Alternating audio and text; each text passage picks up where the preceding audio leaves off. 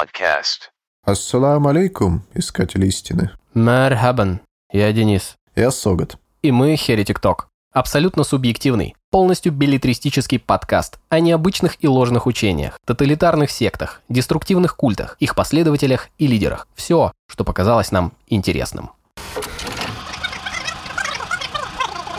Ранее в подкасте. Откуда появилась Нигерия и почему конфликты на религиозной почве продолжаются до нынешнего времени? Причины конфликта кроются в самом основании, в судьбе народов, которые оказались на этой территории.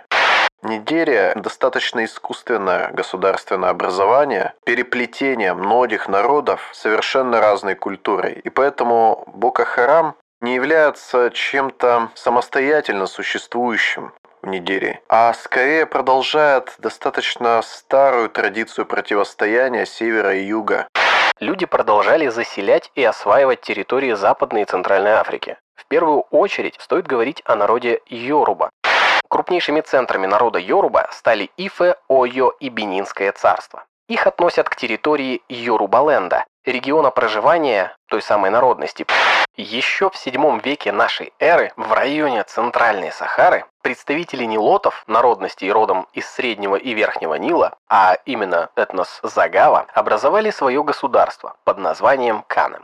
В конце первого тысячелетия североафриканские купцы берберы и арабы распространили на этой территории новую религию – ислам. После распада империи Канем в XIV веке на ее осколках в современных границах интересующего нас государства и страны Нигер образовались так называемые города-государства – хаоса. К началу 1800-х города-государства были окончательно завоеваны Усманом дан Фодио и включены в состав халифата Сокото.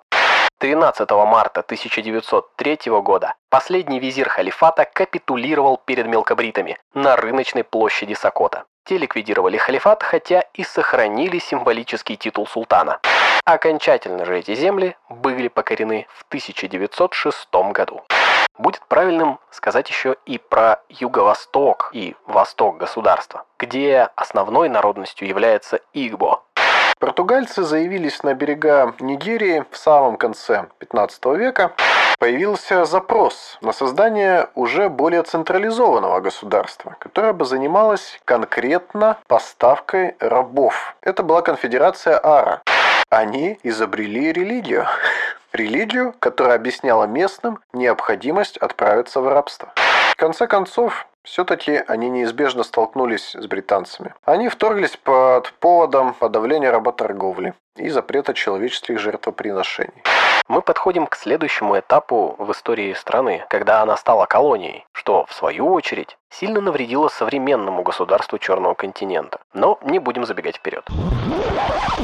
Как мы уже поняли, еще с конца 19 века во всем просвещенном западном мире шла так называемая драка за Африку. Англия, Франция, Германия, Португалия, Италия, Бельгия, Испания – все эти страны желали урвать свой кусочек. Новые рынки, где можно было бы забирать ресурсы и куда можно сплавить товары перепроизводства. Африка стала последним незанятым крупным рынком, который очень хотели поделить и очень боялись, что здесь интересы столкнутся и империи начнут взаимную войну. Именно поэтому решили заранее договориться, кто чем будет владеть. В Старом Свете существовало огромное колониальное лобби. Компании, особенно в Британии, видели необъятные экономические перспективы. Под ширмой свободы для черных рабов и варварских обычаев проводились кампании по подчинению населения и отправке на принудительный труд. В Европе устраивались выставки из колоний, где африканцев представляли в качестве животных в зоопарке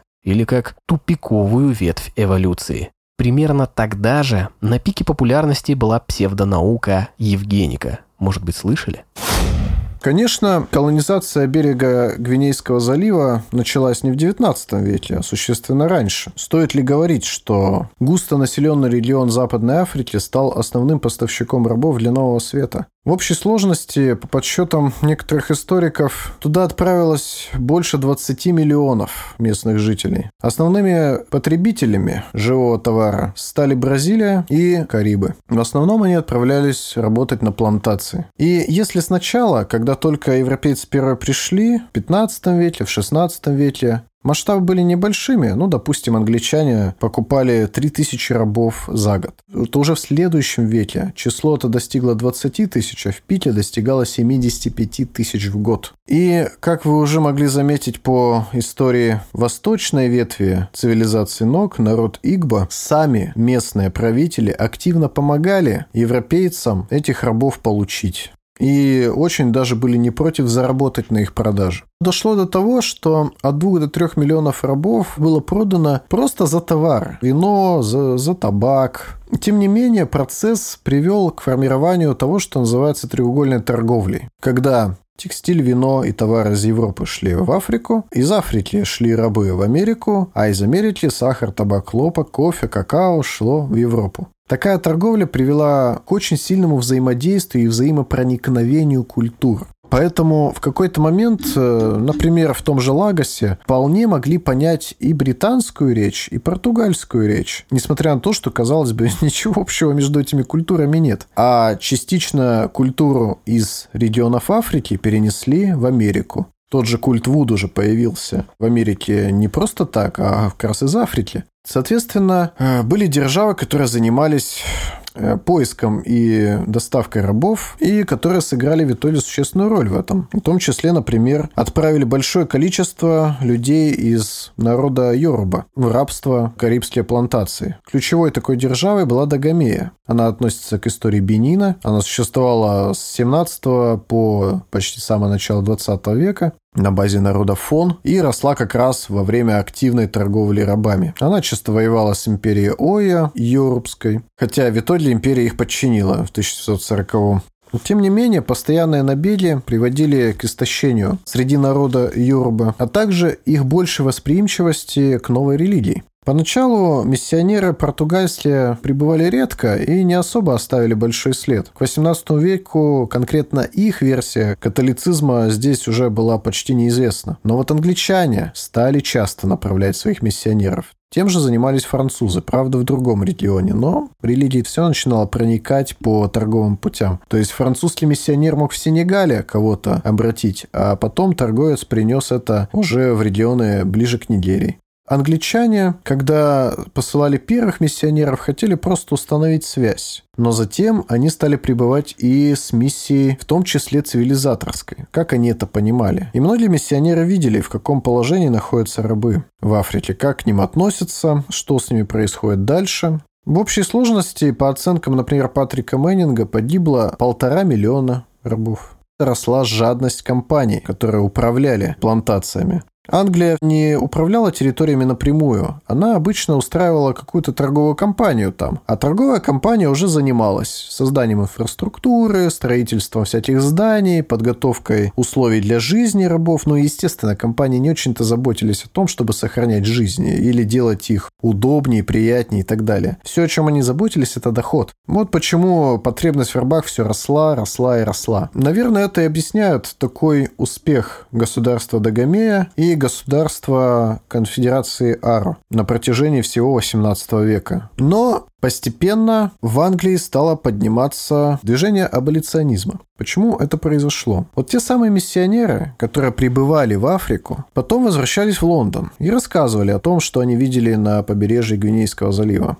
Это приводило в ужас просвещенную публику. Кому-то рассказывали про человеческие жертвоприношения с одной стороны, и они ужасались, как возможно такое варварство до сих пор на нашей планете. Другие рассказывали про то, как обращались с рабами торговые компании, и это приводило в ужас уже другую часть аристократии. Как мы можем вести себя так же варварски, как и они, друг с другом? Это стало приводить к нарастанию недовольства работорговлей в принципе. Эта тенденция нашла отражение в судебной практике уже в конце XVIII века. Первым таким делом, внятным, стало судебное решение по делу Сомерсета против Стюарта и Гренвилля Шарпа, в результате которого судья Мюррей Лорд Мансфилд 22 июня 1772 года еще заявил следующее. Состояние рабства таково, что в настоящее время невозможно обосновать его в суде, опираясь на простой здравый смысл или общее соображение о природе или политике. Оно должно иметь законное основание. Ни один хозяин никогда не мог здесь взять раба силой и продать за границу за то, что он уклоняется от выполнения своих обязанностей или по каким-либо иным причинам. Мы не можем сказать, что это разрешено или оправдано каким-либо законом этого королевства. Поэтому этот человек должен быть освобожден. Постепенно это выразилось в правиле «кто ступил на британскую землю, тот больше не раб». Официально такого закона еще не было принято, но уже в суде можно, в принципе, было защититься. Христианство активно поощряло такой подход. И потому что рабство считалось противным самой идеи христианства, ключевой, что каждый человек свободен в вере в Господа. Так что христиане решили, раз государство не торопится никак с этим помочь, будем это делать мы. И решили обратить королевство Эда, тот самый королевство Пенин. Процесс финансировали тогда только научные исследовательские общества. Соответственно, было плохо с деньгами и так далее. В Англии к тому моменту из-за такой тенденции скопилось большое количество свободных рабов, которые себя нигде не нашли. Ну, у них не было работы, и они не знали, что им делать. Поэтому прогрессивная часть аристократии решила им помочь, создав первую колонию для свободных рабов. Ей стала Сьерра Леона. Джанго – свободный человек. Нигер! Этот самый нигер. Выкупили у местного правителя право, чтобы вот на побережье их не трогали. Но закончилось это мероприятие очень грустно. Половина бывших рабов в первый же год умерла. Местный король стал на них нападать. Пришлось сместиться на юг, э, строить новую колонию, Фритаун. Так вот, Британия признала этот самый Фритаун только 1808, когда официально запретила работорговлю. Христианство стало и в нигерийском побережье тоже присутствовать. И там они тоже проповедовали неприятие рабства. И это очень понравилось народу Йоруба, потому что их регулярно Дагомея захватывала. Им были приятные концепции, которые говорили о том, что все люди свободны. Вполне соответствовало их ситуации. Но на север, естественно, христианство проникать не стало, потому что там уже ислам господствовал и мешал этому. Да даже если бы хотела, у них бы просто не получилось. С Юруба работали священники в основном из э, сообщества Church Missionary Society, ЦМС, англиканской церкви. Поэтому большая часть современных христиан Юруба – англикане. Они назначали священников из местных граждан, что оказалось классной идеей. Местные могли говорить на родном языке и поэтому проповедовали активнее. При этом население не отказывалось от своих языческих убеждений. Так что в какой-то момент э, те же Юрба заявили, что они бы хотели отдельные деноминации, что в свою очередь позволило потом протестантам зайти на эту территорию как на намного более удобную и подготовленную почву. И почему вот на этой территории Гвинейского залива сложилась более сложная ситуация с созданием колоний, чем в Америках? Плотность населения существенно выше, и государства существовали более организованные. С трудом шел процесс. Вот те же португальцы, они смогли только здесь форпосты поставить более-менее. Больше ничего не удалось. Англичане, да, они вот уже смогли создавать какие-то колонии, но первое время это были только простые торговцы с своими конкретными предприятиями. Они приходили на кораблях, становились на якорь и все. Они даже не строили никаких баз. Базы стали появляться первые уже только во второй половине 19 века. И то их часто грабили. Нужно было, ну, прям иметь хороший капитал, себе такое позволить. Но благодаря этому постепенно все дальше и дальше от устья Нигера они стали подниматься вверх по реке и распространять, соответственно, христианство, западные ценности и понемногу, в общем, по их мнению, просвещать местных гонка за Африку, когда началась, почва-то для нее уже была готова. И державы просто подтвердили ту ситуацию, которая уже существовала. Англия к этому времени практически добилась запрета трансатлантической работорговли. Она давила на остальные державы, чтобы они тоже запретили рабство. Ну, понятно, что Франция после Великой Французской революции рабство запретила на своей территории, соответственно, работорговля тоже прекратилась. Основной потребитель рабов со стороны Франции в Америке, Луизиана, была продана Соединенным Штатам, которые тоже недавно сформировались. И Соединенные Штаты хоть и покупали рабов, в общем, трансатлантической торговлей старались не пользоваться, потому что это уже было нелегально. Английские корабли могли запросто и потопить все. Имели право, во всяком случае, но чаще они просто брали на абордаж и освобождали рабов. Ну, а, соответственно, тех, кто их вез, отправляли под суд. Поэтому не только общество европейское стало относиться к рабству хуже, но и потребность в рабах стала сокращаться. Тут одновременно два фактора сработали, из-за чего в упадок постепенно стали приходить вот эти самые конфедерации Ара и государство Дагомея. А вот Йорба стали выходить на первый план. Но они не захотели строить свои государства, а наоборот, они стали проникаться британской культурой, в частности через христианство. Будет неправильно сказать, что они захотели этого. Корректнее говорить о навязывании ценностей, навязывании образа жизни и насильном крещении. Их воля к созданию своих государств на данном этапе оказалась недостаточной. Наверное, потому что они были истощены вот этой постоянной борьбой с работорговыми государствами. То есть просто не нашлось сил для этого. В отличие от Севера, который, напоминаем, там все еще правило государства Сокота, халифат. К тому же устройство религии севера и юга, да и востока, оно было различное. Север имел четкий стержень одного единого бога с единой историей, с э, понятными правилами, то юг и восток были разрознены в этом отношении. Они сохранили свою культуру, но при этом не сохранили традиции государственности. Но политическая культура, она была довольно слабой. И тут они, конечно, стали опираться на колонизаторов. Прогресс привел к тому, что Западная Африка начала постепенно отказываться от самых, ну, неадекватных ритуалов. Человеческих жертвоприношений, например, убийства младенцев и близнецов, создания тайных обществ, но не стали отказываться от синкретизма и анимизма. Вера в магию сохранилась. Она и до сих пор сохраняется на этих территориях. Это что-то вроде поверий. Ну, как у нас, например, люди некоторые суеверные. Тоже форма, на самом деле, такой бытовой магии. Мы же помним историю Кридонии Имверинды и ее отца, который разговаривал с Девой Марией, которую увидел в расщелине скалы. Взаимопроникновение христианства и анимистических убеждений произошло. Миссионеры католические пытались этому сопротивляться, но ничего не могли сделать. Скорее, именно благодаря такому подходу католические миссионеры адаптировали Библию под верование коренных народов. Как и всегда при попытке окрестить новый народ, они решили подгонять христианские праздники под местные праздники, какие-то убеждения тоже под местные, чтобы процесс пошел проще. Англия осознала, что для нее есть, наконец, первый потенциал колонизации лишь в середине 19 века, когда она приобрела достаточное влияние вдоль дельты Нигера. По большому счету это произошло просто по требованиям торговцев. Торговцы попросили создать патрульный флот, попросили держать гарнизон, зоны. Банально, чтобы их не грабили. Бенин и Биафра получили своего консула, который занимался охраной. Одной из основных причин, так же как и для всех остальных держав того времени, расширение возможностей для колонизации стало изобретение хинина и возможность, соответственно, справляться с одной из ключевых болезней региона – малярией.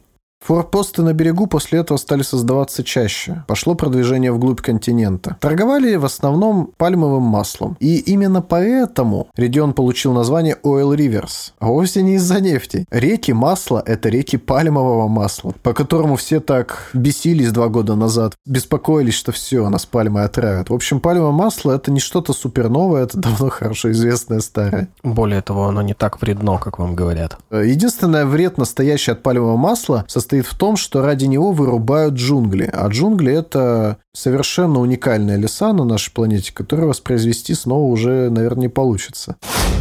Первая колония Британии, уже настоящая колония, появилась в городе Лагос в 1851 году. Это случилось Местный король попросил помощи британцев, чтобы его снова привели к власти, и его привели к власти, но, правда, с некоторыми условиями. Запрет на работорговлю, монополия на товары. Чтобы убедить окончательно, еще и обстрел города провели. А в 861 году его аннексировали. Ну, его сначала как бы покорили, потом аннексировали. Очень много чернокожей элиты уже к тому времени из Сьерра-Леона, освобожденных рабов, а также освобожденные рабы из Бразилии и Испанской Кубы стали приезжать в Ла Лагос. Именно поэтому Лагос выглядит нетипично для Нигерии. В стиле города очень много бразильских викторианских элементов, как раз потому, что очень много приезжих. В результате того, что много появилось просвещенной прослойки, в городе быстро появилась настоящая полиция, ее создали из хаоса, Лагос стремился прекратить войны э, внутри народа Йоруба. И это удалось путем объяснения проблемы с ситуацией вокруг Дагомеи, Сокота, которые постоянно тоже Йоруба кошмарили.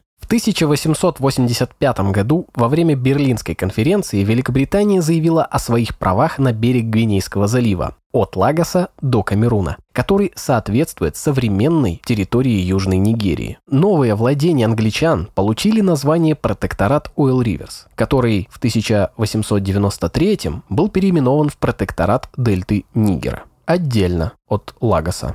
Местным правителям сохранили все титулы и права на управление. Но судебная власть в торговых судах справедливости, которые создали иностранцы ранее, чтобы договариваться ну, в спорных ситуациях, перешла к консульским властям. В 894 в состав этой территории включили также земли от Калабара до колонии Лагос вместе с внутренними районами, а также северные по Нигеру, вплоть до штаба королевской компании. Правители назначались напрямую министерством Министерством иностранных дел. И это не то, что была прям колония-колония, а это была береговая охрана, патрульный флот и надзор. Реальной работой внутри страны занималась торговая компания. Отдельных торговцев и купеческие компании начали собирать в единую объединенную африканскую компанию. Тут стоит упомянуть важного человека, который этим занимался, он до сих пор хорошо известен, Джордж Голди. Компанию переименовали постепенно в Национальную африканскую компанию, то есть же появилась претензия на торговлю во всей Вест-Африке. И со временем она уже трансформировалась в королевскую компанию Нигера. Почему королевскую? Потому что компания получила специальное разрешение от королевы на торговлю, благодаря которым они смогли собирать внутри территории, которые они управляли, налоги, регулировать сами пошлины, а также вести судебные дела. Влияние быстро стало распространяться вдоль рек Нигера и Бенуя, потому что штаб поставили прямо на развилке этих рек.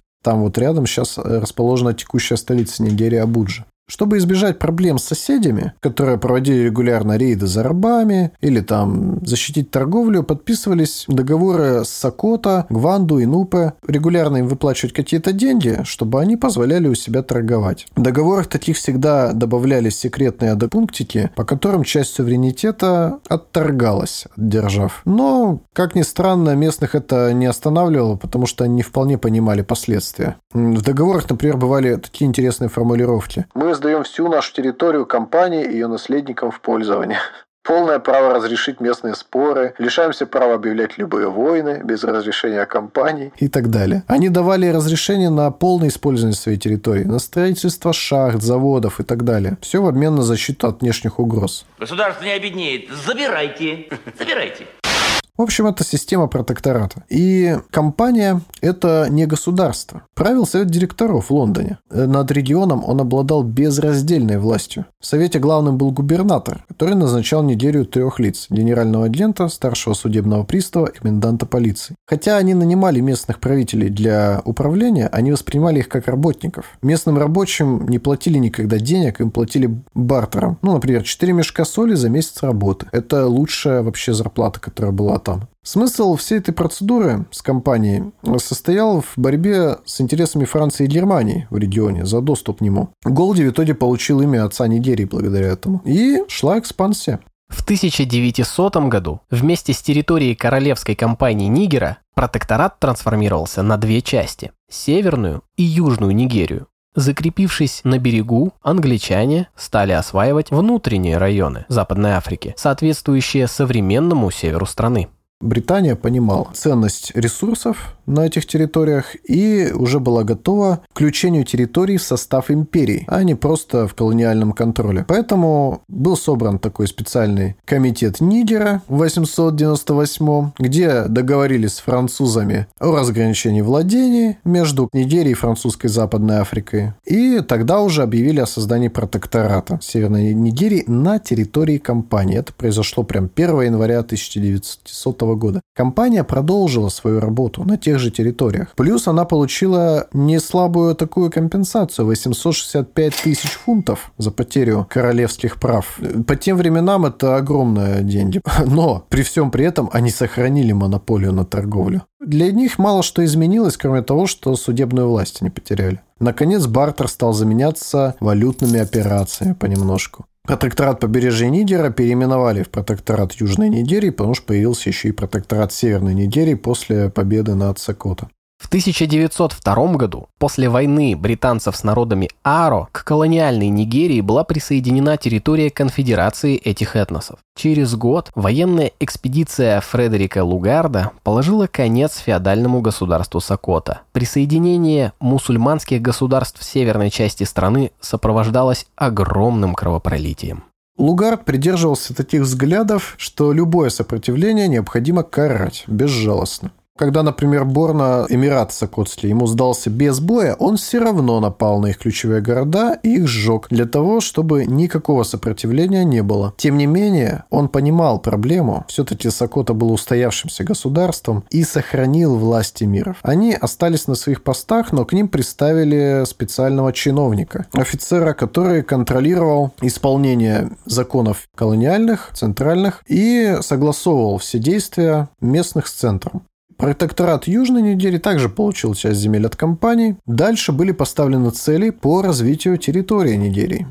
Протекторатами правил из Лондона Вайтхолл. Там работали университетские служащие высшего среднего класса. Это не знать, но и не из простых семей люди. То есть просвещенные и вот такие идейные интеллигенты. Назначали губернаторов в протекторатах. И вот, например, характерно цели губернатора Эджертона на 908. Приведение страны к миру, установка стабильного управления в недавно завоеванных регионах, расширение и улучшение существующих пешеходных троп, строительство дорог в населенных регионах, очистка рек для запуска передвижения на каноэ и расширение железных дорог. Более того, Эджертон еще также способствовал развитию телеграфного сообщения и улучшению порта Лагоса. То есть, главной целью было связать дорогами все вот эти разрозненные земли, чтобы они начали, наконец, взаимно развивать друг друга экономически. И получилась крепкая имперская единица. ЖД-трассы начали строить прежде всего в надежде соединить север и юг. Поэтому первая была построена из Лагоса в Ибадан в 900 году, а через пять лет дорога в Ашокба. Для того, чтобы строить железные дороги, насильно привлекалось местное население, причем прям призывом, как военным. А если не согласен, в тюрьму отправляемся. И Лугарду это очень нравилось. Он был там верховным комиссаром, он до этого работал и в Индии, и в Египте, и в Восточной Африке, и в Уганде. И он достаточно быстро смог преобразовать такую вот торговую зону, можно сказать, компании в полноценную территориальную единицу. Он это сделал за счет подчинения Фулане, прежде всего, и работы с эмирами. В 1914 году английские колонии на территории Нигерии объединили в единый протекторат.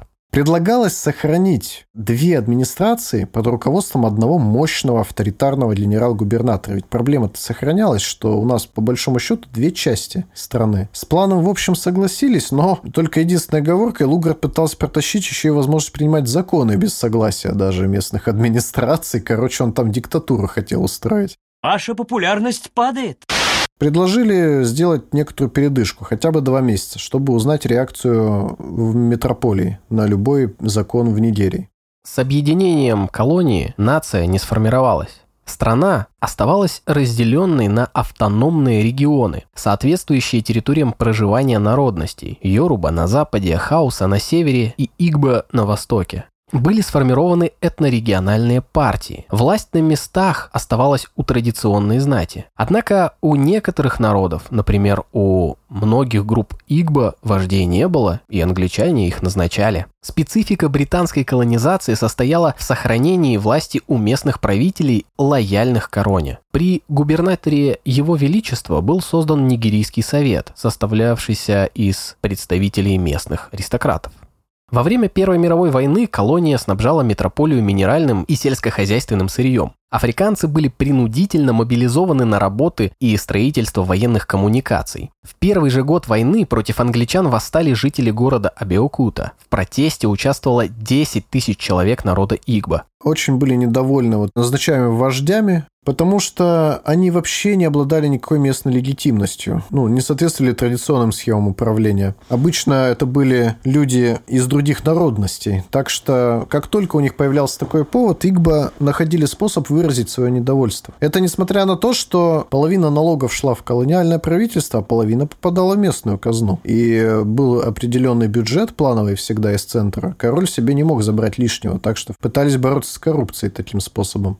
Спустя небольшое количество времени Игбо восстали и в городе Асабе. Их поддержали жители Браса. Через год против колонизаторов поднялся город Апоба. Повстанцы выдвигали не столько экономические, сколько политические требования. В 1916-1918 годах против мелкобритов восстали жители городов Исиин и Оки-Ихо, всего порядка 10 тысяч человек. В июне того же 18-го снова восстали Игбо в Абеокуте в связи с введением новых прямых налогов.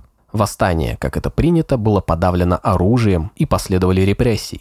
Отчасти это спровоцировано тем, что, несмотря на существование Нигерийского совета, Лугар попросту рассказывал им, что как будет, и никаких возражений не допускалось. Более того, несмотря даже на объединение, оно все равно оставалось искусственным. Восточная, западная и северная администрации так и не оказались взаимосвязаны сильно, потому что они не были и исторически взаимосвязаны, и социально. Пересекались только экономические интересы. Во главе каждого региона поставили отдельного лидера лейтенанта-губернатора. И получается, Нигерия объединенная была чем-то вроде конфедерации. Генерал-губернатор попросту ну, координировал их работу. С исламом на севере, например, вообще никак не боролись, потому что опасались восстаний уже стало тогда, по моему мнению, превращаться в бомбу замедленного действия. Эмиры только укрепляли свою власть на местах. изменения они не приветствовали из-за своей религиозности. Проповедников не пускали. Образование всегда согласовывалось с исламом. А на юге, наоборот, оба никак не препятствовали распространению христианства и западного образования, что подрывало их сакральность и статус оба. Складывалось уважение к монархическим традициям как бы одновременно с принятием современных идей. Оба стали превращаться в больше в духовных и политических лидеров, в том числе в будущем партийных, как раз по этой причине, как произошло, например, с обами Бенина, которые важны для религии Эдо, что позволило им возглавить соответствующие политические движения Йоруба. Восток же как раз беспокоился по поводу этих назначенных вождей. Соответственно, страна-то не объединялась.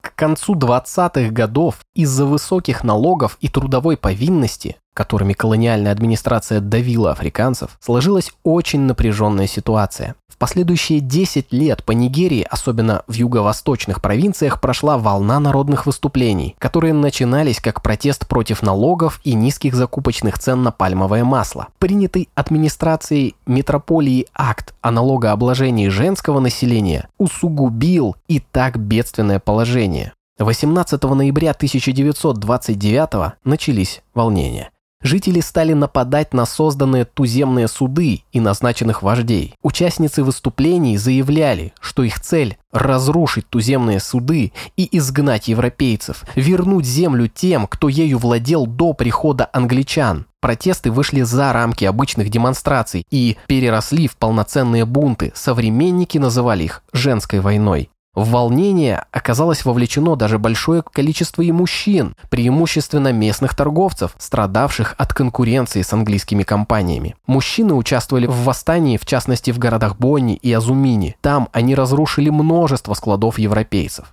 Выступления продолжались до середины января 30-го и были подавлены. Женская война привела к отмене системы назначенных вождей, не связанной с традиционными институтами и упорно насаждавшейся в течение 30 лет английской администрацией. С одной стороны, постоянное взаимодействие колониальной и местной администрации позволяло управлять достаточно гибко всей этой структурой, но консолидация-то не способствовала. В том числе это проявлялось в языках, например. Наверное, ситуацию усугубила и произошедшая эпидемия гриппа в районе 1919 года, в ходе которой умерло почти 500 тысяч жителей Нигерии. Это сильно ударило по фермерству. Но, конечно, значительной степени это было спровоцировано управлением сэра Хью Клиффорда, который пришел после Лугарда. Он, в отличие от предыдущего правителя, выступил за резкую, ускоренную вестернизацию, стал продвигать всеобщую эмансипацию Юга и, осознавая, конечно, проблему Северу, э, с тем, что он никак не может повлиять на эмиров, он стал поощрять иммиграцию предприимчивых южан туда, чтобы развивать их экономику. Напротив, европейцам он стал мешать строить свои заводы, развивать свои предприятия, что-то сделал вроде протекционизма. Э, дисбаланс вот этот устранить между югом и севером в развитии. Он хотел таким образом добиться более представительной формы правления еще. Видел очень большой потенциал в южной элите, в отличие от Лугарда, который, наоборот, очень уважал север и презирал всю местную прозападную южную элиту. Эмиров же хотел понемножку вывести из игры. Его идея была в том, чтобы распространить опыт юга на весь север. В межвоенный период как раз из-за этого стал зарождаться нигерийский национализм. Он был спровоцирован не столько идеей о том, что у нас единая нация, а панафриканизмом прежде всего. Нигерия все равно ощущалась людьми как искусственное государство, как насильное объединение. Но они стали бороться за расширение участия в управлении. Причиной стала непоследовательность Британии в ее политике. На севере нарастало влияние исламистов, на юге нарастало недовольство системой непрямого управления, все хотели масштабной модернизации там из-за сильной вестернизации произошедшей. Так что вместо опоры на неединую Нигерию панафриканисты отставили позицию конкретных народов. Позицию народа Йоруба, позицию народа Игба. Антиколониализм тоже стал нарастать из-за того, что управление протектората ну, относилось так невнимательно к культурным традициям, по их мнению. Пошло стремление к самоуправлению, чтобы сохранить эти самые культурные особенности и достичь прогресса всем в Нигерии. Именно в этот период на территорию Нигерии начинают приходить протестанты. Появляется запрос на отдельные христианские деноминации с учетом местных обычаев. Протестанты разделили территорию страны так, чтобы не конкурировать друг с другом. Поэтому и сейчас в Нигерии есть четкие зоны, где адвентисты, где пятидесятники, где методисты и так далее. Сыграло свою роль и тот факт, что в 1930-х произошло великое обновление, второе, кстати, великое обновление религиозное, из-за чего появилось огромное количество новых деноминаций пятидесятников. И они направились в том числе и в Нигерию. В Нигерии, например, на современном э, этапе 15% христиан – это пятидесятники. Можно сказать, что это одна из крупнейших деноминаций в Африке, да может быть и в мире. Именно среди пятидесятников. Из-за этого активного развития, экспансии южан на север, усилились противоречия между севером и югом в значительной степени теперь. Южане стали вытеснять северян из чиновничьих должностей, например, из важных профессий, просто в силу того, что они были образованы, а в правительстве местном продолжали господствовать хаосы. Христиан Йорба, переехавших, считали за второй сорт, потому что не только Йорба, но они еще и христиане. Это же совсем ужас. И при том даже из христиан это неправильно. Вот, например, у Йорба популярна такая религия, как Аладура. Это некий синтез э, с местными верованиями, потому что добавляется много элементов магии, оригинальных именно для данного народа. До сих пор там святилища, например, используются и так далее. Но при этом они считают себя христианами и также активное использование призыва для трудовых работ, довольно жесткий тяжелый налог, который продолжался все время Первой мировой войны и привел к женской войне. А женская война, в свою очередь, стала очень серьезным поводом и аргументом впоследствии в разгоревшейся дискуссии по поводу деколонизации. Помимо организации панафриканистских стали активно появляться профсоюзы, этнические организации, например, Федеральный союз ИГБА, Общество потомков Удудува и так далее. И появились студенческие группы с политическими требованиями. Все это привело к появлению в Конституции 22 года возможности частичного представительства в ЗАГС собраний. И возникла первая партия, нигерийская национал-демократическая, во главе с Гербертом Макколи, которая очень быстро приобрела большой большой вес в Лагосе. Правда, за пределы Лагоса это движение не вышло. В 1947 году была проведена административная реформа, согласно которой Нигерия стала самоуправляющейся территорией под контролем британского губернатора. Страну поделили на три области. Западная Нигерия, центр Ибадан, восточная, центр Энугу, северная, центр Кадуна, управляемые местными органами власти. Принцип регионализации был закреплен и в последующих реформах, в том числе конституционных, например, у Макферсона, ставленника королевы, 51 года, и 54 под подписью Литлтона, министра колонии Великобритании. Конституция Макферсона также предусматривала формирование региональных правительств из представителей партии большинства. Правительство следует логике федерализации государства и понимает, что создать унитарное здесь не получится. Ходе Второй мировой войны значительная часть нигерийцев севера поучаствовала в конфликте. Они были размещены и в рамках э, защиты Египта, и в сицилийской кампании присутствовали, и воевали в Магрибе, на Ближнем Востоке, сражались три батальона в Италии, получили тогда опыт боевых действий на современных театрах. Это привело к усилению поляризации между молодыми интеллектуалами и, так сказать, старыми волками. Появилась новая партия тогда же, группа действия, как раз из молодежи, которая очень удачно познакомилась Нигерийской ассоциацией производителей. Ну, стала, соответственно, лоббировать экономические интересы Запада страны для всех. Да и вообще, в пределах каждой из областей доминирующие группы народностей стали формировать этнорегиональные политические партии. Хауса создали Северный народный конгресс, Йоруба, как уже сказано, группу действия на Западе. Национальный совет Нигерии и Камеруна появился на Востоке. Его создали Игбо.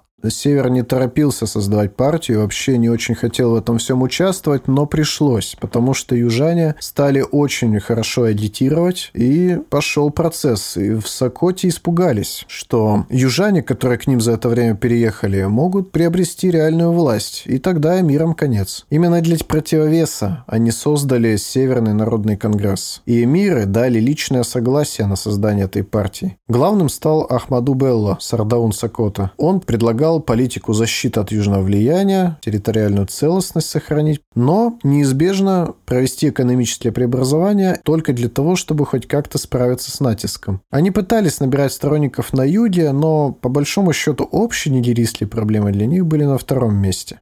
Но, тем не менее, были и северяне, которые выступали за интеграцию, и их поддержала Британия. В частности, это был Абубакар Тафава Балева и Амину Кана. Они предлагали модернизировать прежде всего систему образования, но считали, что местную традиционную элиту не нужно трогать. Как утверждал Болева, во всяком случае, если ни, мы никак не сможем преодолеть вот этот разрыв технологический с югом и экономический, то они нас просто постепенно интегрируют, без всяких вариантов.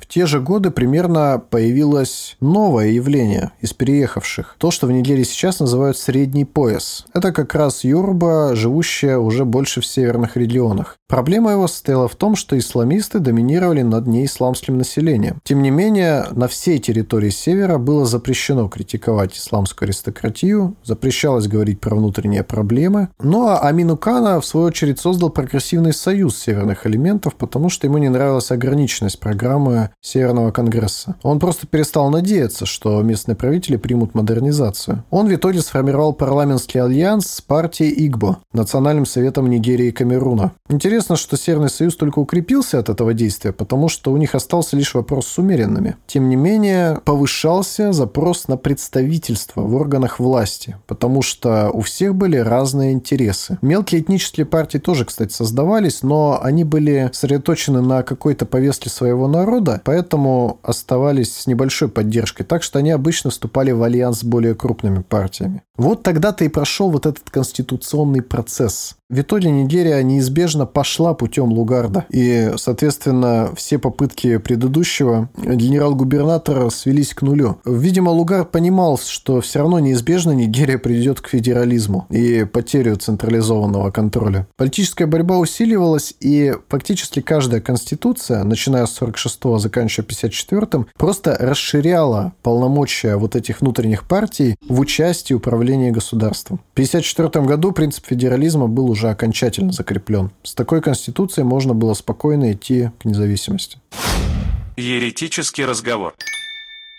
Подпись Литлтона говорила о том, что метрополия устала от контроля над этими территориями, которые по факту ей уже не принадлежали. Да и владение колониями в 54-м было уже моветоном. Как раз в это время ведь начался нефтяной бум, но в 956-м впервые нашли месторождение в Олабире, это прям в дельте Нилера. И в 58-м пошел экспорт из порт Харкорта, то есть еще и нефтяные деньги начали появляться. И тем не менее, все равно не хватало хватало бюджета. Проекты развития все сжирали. Ну, то есть инфраструктура, строительство, строительство школ, больниц. На это все уходило куча денег, потому что куча населения. А плюс появление нефти, естественно, заинтересовало всех игроков уже политических. Всем хотелось контролировать эти новые деньги. Соответственно, Британия, видимо, решила, что лучше ей, наверное, уйти Тем более экономические связи и экономические выгоды она продолжала получать. Конечно, компании-то все те же, британские, работали внутри страны.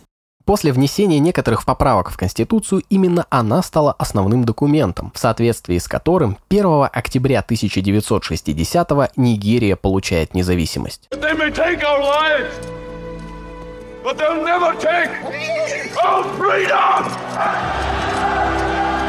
Да, вы не ослышались, страна стала независимым государством. Первое правительство основывалось на коалиции партий Национального совета Нигерии и Камеруна и Северного народного конгресса то есть народов Игбо и Хауса. Так получилось вследствие того, что население северных территорий было существенно выше. Им еще в зависимом государстве в парламенте выделяли больше мест по этой причине. Это вызовет свои проблемы, потому что южные города активно росли в тот период. Проходила урбанизация, и население Йорубова росло активно. А количество мест Северного Конгресса в парламенте оставалось прежним. Например, в 1954 в ходе выборов они получили аж 79 мест. Союз э, Нигерии и Камеруна получил 56, а группа действия всего 27. Это партия Юруба. Должность премьер-министра получил также представитель Хауса Абубакар Балева или Балева. Тот самый человек, который говорил, что все равно придется развивать экономику, придется развивать образование, или мы отстанем от юга безраздельно. Ну, такой, можно сказать, наименее радикальный из исламистов этого региона. Видимо, его поставили как раз потому, что он максимально компромиссная фигура, чтобы и южане могли его нормально принять, и чтобы северные более-менее были согласны. Но проблема в том, что в итоге-то все остальные остались недовольны, потому что и у тех, и у тех полностью интересы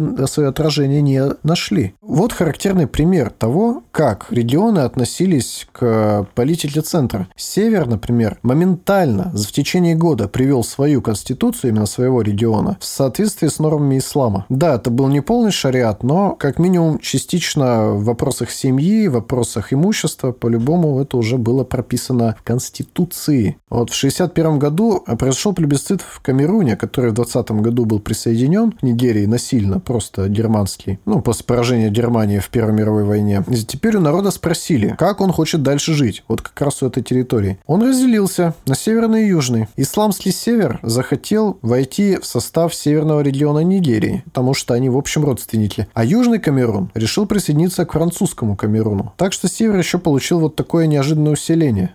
После провозглашения в 1963 году Нигерии республикой пост президента занял Ндамди Азикиве, представитель Игба. Оппозицию возглавлял Йоруба во главе с Абафеми Амоволо. Региональные правительства получили руководство лидеры коренных народностей. В 1963 же на территории восточной части Западной Нигерии образовалась четвертая область, среднезападная. А на состоявшихся через год выборах в этом регионе победу одержали Игбо. Потому что это было их очень давнее требование – отделить этот регион. Более того, изначально требование выделить среднезападный регион, самоуправляемую единицу, поступило от группы действия. Все это было требование Йоруба. Наконец ему уступили, хотя очень долго сопротивлялись. Игба стали влиятельнее в стране. А так как по-прежнему все были очень недовольны центральным правительством и фигурой Балевы, как такого камертона, пытавшегося танцевать между всеми интересантами, он за это поплатился. В январе 1966 года группа офицеров Игба совершает военный переворот. Короткий период Первой Республики закончился. Военные попытались учредить в Нигерии унитарное государство, поделенное на провинции. Как все случилось? 15 января того года группой офицеров во главе с Кадуна Нзиогву были убиты 22 человека, в том числе Абубакар Балева, Самуэл Акинтола, Ахмаду Белло и другие офицеры северного происхождения. Однако вскоре путь был сорван. Часть военных отказалась поддерживать мятежников, а лидер Нзиогву был арестован. Северо-нигерийские мусульмане сочли переворот угрозой своим интересам. По всей стране вспыхнули межэтнические столкновения. Ведь как-никак Абалева все равно был из хаоса. И он входил в состав в свое время Северного Конгресса. Весь Север воспринял это, можно сказать, как революцию, как э, попытку избавиться от их господства. В конце июля военные части, состоящие из северян, совершили новый военный переворот. Главой государства стал подполковник, а впоследствии генерал Якубу Гавон. Правил он аж 9 лет. На севере возобновились преследования Игбо. Были убиты тысячи человек, что привело к массовому бегству этноса на восток. Для справедливости стоит отметить, что в ходе переворота на югах тоже устраивали небольшую резню уже северян, ну то есть мусульман, если они там были. Так началась попытка отделения восточных провинций страны, провозгласивших создание Республики Биафра. В результате боевых действий, длившихся с июля 67 по январь 70 федеральному нигерийскому правительству удалось восстановить контроль над мятежными территориями. Эта гражданская война, наряду с вьетнамской, считается самым кровопролитным конфликтом 60-х годов 20 века. Разные источники говорят, что в стране погибло от 700 до 3 миллионов человек во время конфликта. И в основном это были жители территории Биафры, ставшие жертвами военных преступлений, голода и болезней. После войны страна вернулась к федеративной системе управления. Но все равно власть военных никуда не делась. В стране в 66-м, 78-м, 84-м, 89-м, 93-м, 98-м запрещалась деятельность любых политических партий. Ну, там еще Гавон правил долго. Да, в 75-м Гавон был свергнут группой офицеров под руководством Мурталы Мухаммеда, хаоса по происхождению. Он был известен своим нетерпимым отношением к коррупции и склонностью к тирании. Считается, что обнародованная и начатая им программа борьбы с финансовыми преступлениями в обществе могла бы увенчаться достойными результатами, но Мухаммеда убили уже через год, в феврале 76-го, при очередной, на сей раз неудачной попытке переворота, которую организовал подполковник Бука Сука Димка. Это реальное имя. Нам-то не гони. Родственник Гавона по линии жены брата.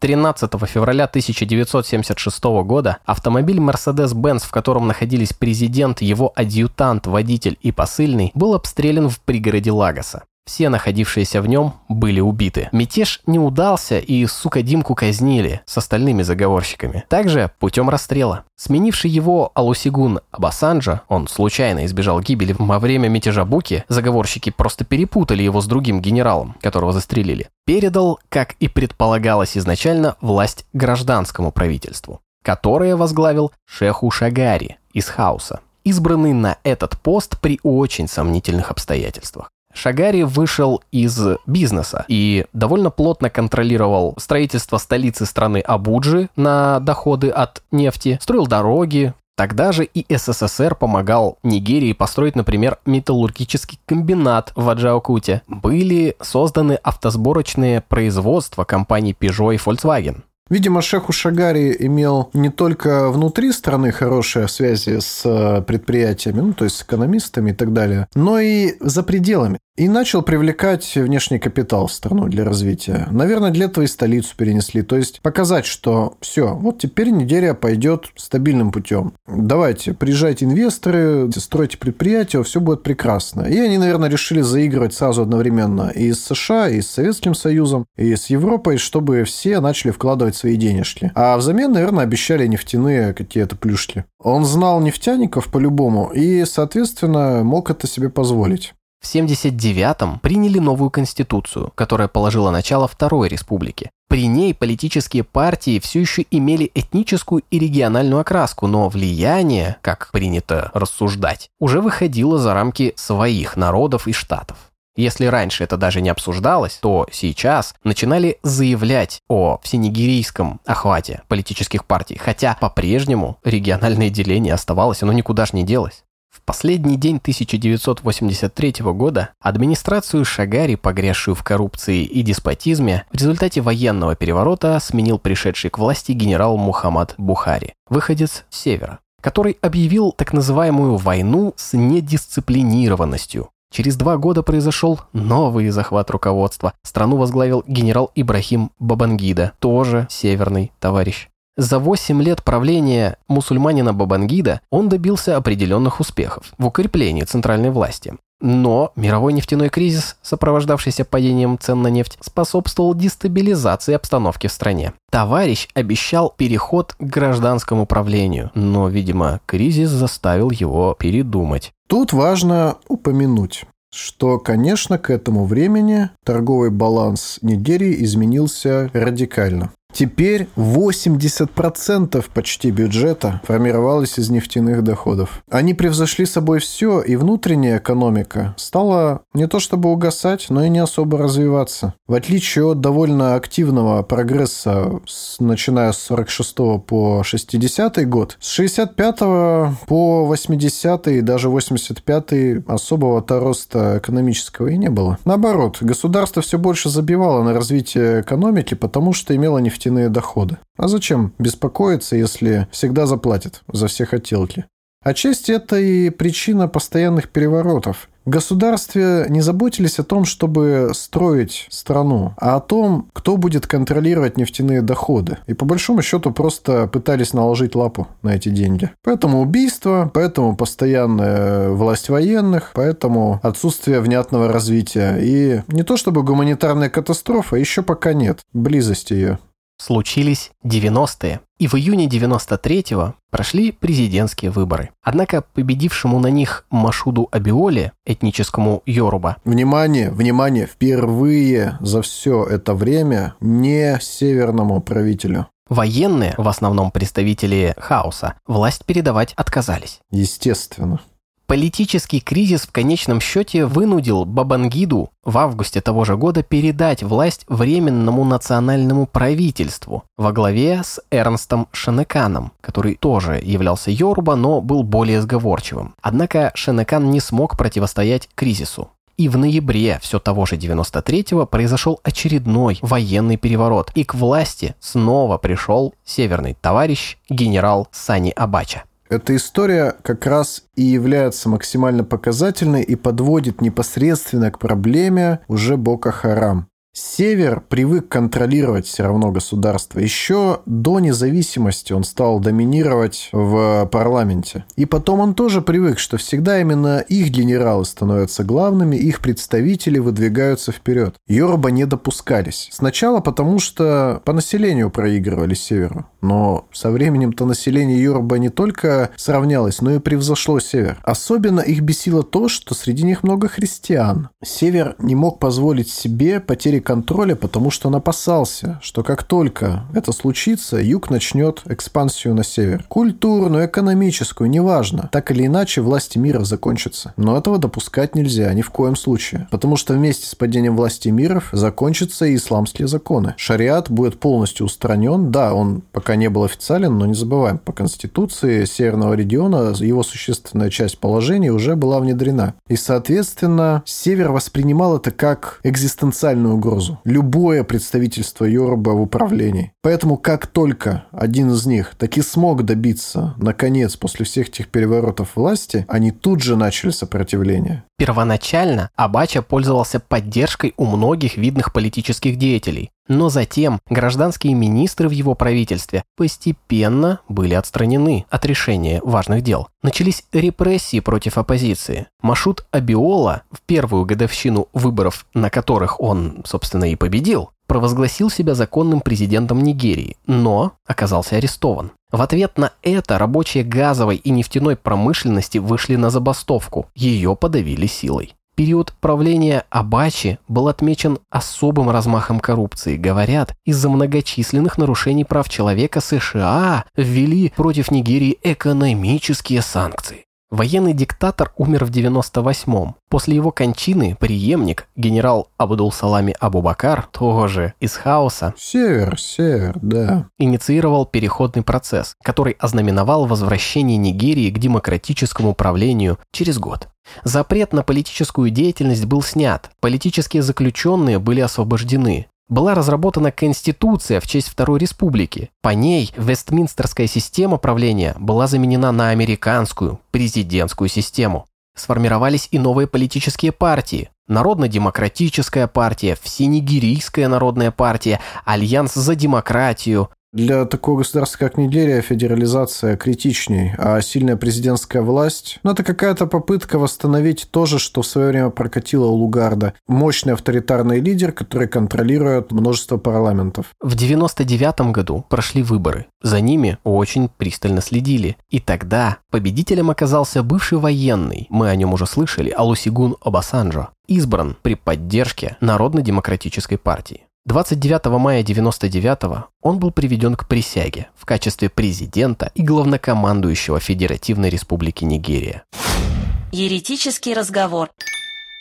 Бока Харам – это, в общем, ответ на тот факт, что опять правителем становится Йоруба. Это не столько инспирированное каким-то случайным образом движение. Это именно целенаправленная борьба. Борьба севера за господство над югом, которое они изо всех сил хотят удержать. Борьба за нефтедоллар, естественно, тоже, не без этого. Но Йоруба набирают все равно вес. Это уже вот видно по тому, как изменялась политическая конъюнктура. Их становится больше, они влиятельнее, потому что они банально раньше начали вестернизироваться. И исламские регионы Нигерии чувствуют угрозу. Угрозу, что их тоже сделают западными. Основной лозунг Бока Харам – борьба с западными ценностями. Борьба с западным, прежде всего, образованием. Потому что западное образование отменяет исламское, по их мнению. А исламское образование на этой территории господствует уже веков шесть.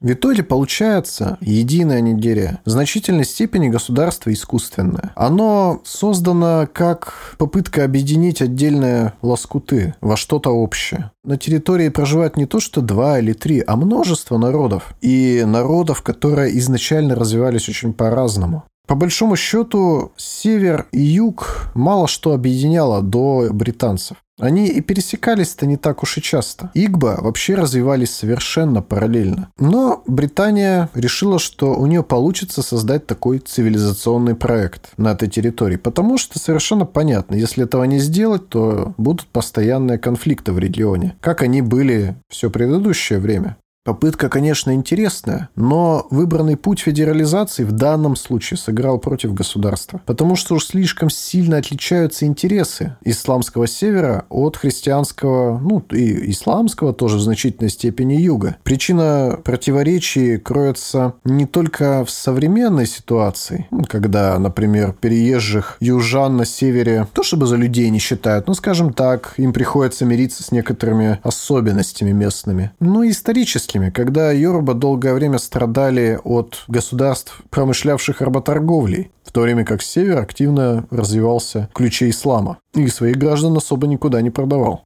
Поэтому и сложилась такая сложная ситуация, когда Бока Харам многими воспринимается как своего рода борьба за независимость борьба за сохранение своей культурной идентичности, но которая приняла какую-то неадекватно радикальную форму. То есть мы ни в коем случае не оправдываем их действия. Ни в коем случае. Как вам станет ясно из дальнейшего рассказа, это истинные шайтаны, которые полностью заслуживают этого определения. Ничего они общего не имеют ни с исламскими ценностями, ни с человеческими ценностями в принципе. Тем не менее, они пользуются сложившейся ситуацией в регионе. Они могут удобно играть на противоречиях, что позволяет набирать рекрутов и проводить свои акции. Правительство Нигерии никак не может понять, как же ему теперь управлять этой непонятной территорией. Как уравнять развитие севера и юга, если север изо всех сил упирается, а юг так и не получает возможности даже подойти к управлению государством. Наверное, одна из причин ненависти к Йоруба со стороны Бока Харам это в том, что ну, они им не братья в сущности. Канори имеют совсем другую историю. И, возможно, даже для жителей региона Нигерия даже не столько патриотический символ, а скорее символ колониального унижения. Ну, это предположение. В Борно шариат уже был законом, когда на юге продолжали исповедовать язычество. Вот насколько разные культуры попытались объединить под одной крышей. И, конечно, конечно, ключевым моментом во всей истории государства является халифат Сокота. Я был сильно лично удивлен тому, насколько это прообраз современных исламских государств, насколько это похоже. Хотя случилось в самом начале 19 века. Мне казалось, что это явление современное, больше из 20 века, но нет, нет, все это появилось уже тогда. Это в какой-то степени такой исламский вариант освободительных антиколониальных движений. Просто исторически так сложилось, что религиозная принадлежность в исламском мире постепенно, не сразу, стала важнее национальной раз в основном из-за космополитизма элиты. И получилось, что их страны формируются по принципу того, во что ты веришь, а не того, где ты родился. Традиции Сокота однозначно помогли и Бока Харам, и прочим исламским организациям в регионе понять, что они хотят сделать. Наступило новое тысячелетие, а по-прежнему в стране был высокий уровень коррупции. Лишь часть образованного юга имеет какие-то средние доходы. Они же и превосходят север по численности населения. Все богатство концентрируется в руках элит. Нигерия, к слову, является крупнейшей экономикой Африки, но 60% ее почти 200-миллионного населения живут меньше, чем на доллар в день. Низкий уровень грамотности в сочетании с постоянной рекламой образования западного типа, вдобавок к искусственному построению государства из разных этносов, преследующих разные цели, все это наследие колониального времени. Оно привело к тому, что в ряде областей севера в 2000-м был введен шариат, а в 2002 появилась организация, бросившая вызов официальным властям поставившая цель создать в Нигерии исламское государство, в следующий раз мы поговорим об истории ислама и эволюции ряда фундаментальных идей.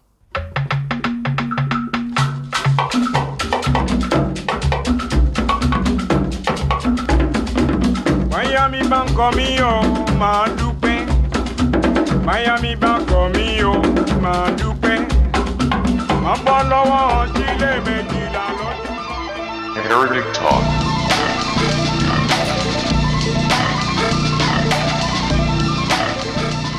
Данный выпуск создан при поддержке подписчиков на Boosty и Paywall. Спасибо нашим адептам. Отдельно выделим аколитов и культистов. Арткей, Spy Reality, Орино, Александра, Дарья, Джо, Нина, Groovy Gorilla, Маша, Микастер, Мефистофелес, Вундербунд, Екатерина, Маргарита, Полина, Кира Ринцер, Лена Ленивая, Маг, Маленький Фриц и еще одна Полина. Ссылка на спонсорство в описании эпизода. Не забывайте ставить нам оценки и сердечки на той платформе, где слушаете. Будем рады вашим отзывам. Только так мы сможем стать лучше. Вы слушали околорелигиозный подкаст Heretic Talk. Подпишитесь, чтобы не пропустить следующий выпуск. Мы будем рады всем в наших соцсетях. Там вы найдете дополнительный контент. Над выпуском работали Дерун Денис и Юров Ярослав. Звук Семен Матков. Отдельное спасибо за музыку Малаколла и Recycle.